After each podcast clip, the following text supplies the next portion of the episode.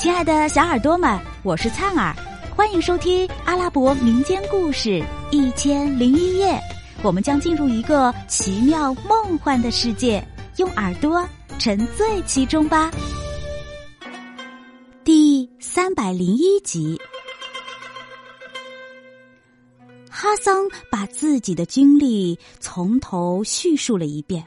并把怎样发现并且是抓住长公主、跟她结婚生子，以及自己远行时他趁机骗到雨衣带孩子逃走的经过，丝毫不隐瞒的详详细细的全都告诉了老太婆。她听了以后摇摇头说：“赞美安拉，幸亏他保佑你，让你碰到了我。”要是换了别人，那你可就倒霉了。不光找不到妻子，连命也保不住。你能有今天，全靠你为人淳朴善良、忠诚于爱情得来的。如果你不是真心爱你的妻子，你也不会冒此危险了。赞美安拉，你终于一切平安。既来之，我会替你想好办法。安拉作证，我会尽全力帮助你。你的希望很快就能实现。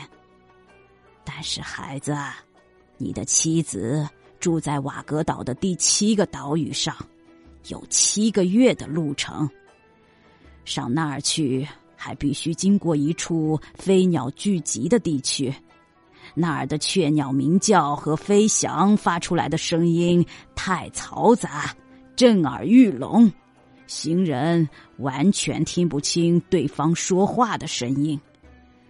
从那里旅行十一天之后，会到一个野兽出没的地段，那儿狼、狮、虎、豹等等凶狠的野兽怒嚎狂吼，简直一片混乱。吓得人胆战心惊，无法迈步。走过那个地区，还要继续跋涉二十昼夜，来到一处鬼神的天地。那里鬼哭神泣，夹杂着他们的呼吸声和各种火光、炎热，喧闹不已。行人听不见任何声音。看不清方向，行路非常艰难，在那里绝不能回头看，否则便立刻化为灰烬。因此，行人只得把头靠在鞍头上，整整坚持三天，才能闯过去。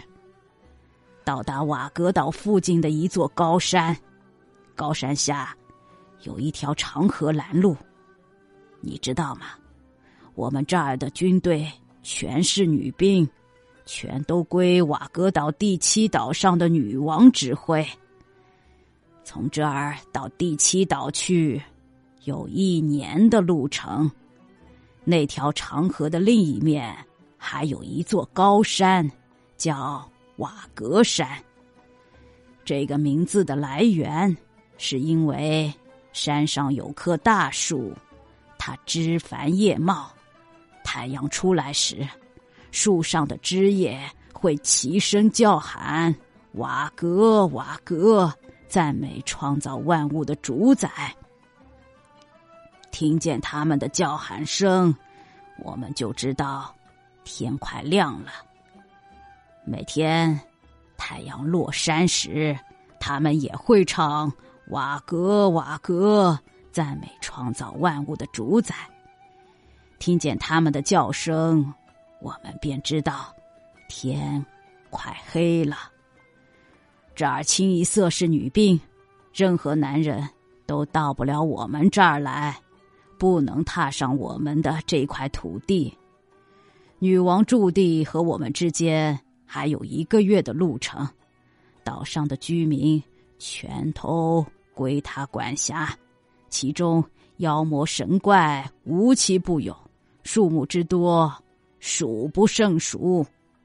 如果你现在觉得后悔，我会送你到海边，派船让你回去。要是你希望留下，我也不赶你走，而且会像对自己的眼珠一样照顾和关怀你。安拉在上，我会很快替你安排妥当。老人家，我不离开你。我愿意留在这儿和你在一起，我要找到我的妻子才行。嗯，这对我来说不过是举手之劳。你放心好了，安拉保佑，你的希望一定可以实现。我一定尽全力帮助你，祝你成功。哈桑听了，十分感谢他倾力相助。他祝福他，吻他的手，暗地里又心事重重，想到前途渺茫和远离亲人的悲哀，不禁又伤心的落泪。亲爱的小耳朵们，这集故事先讲到这儿啦，我们下集再见。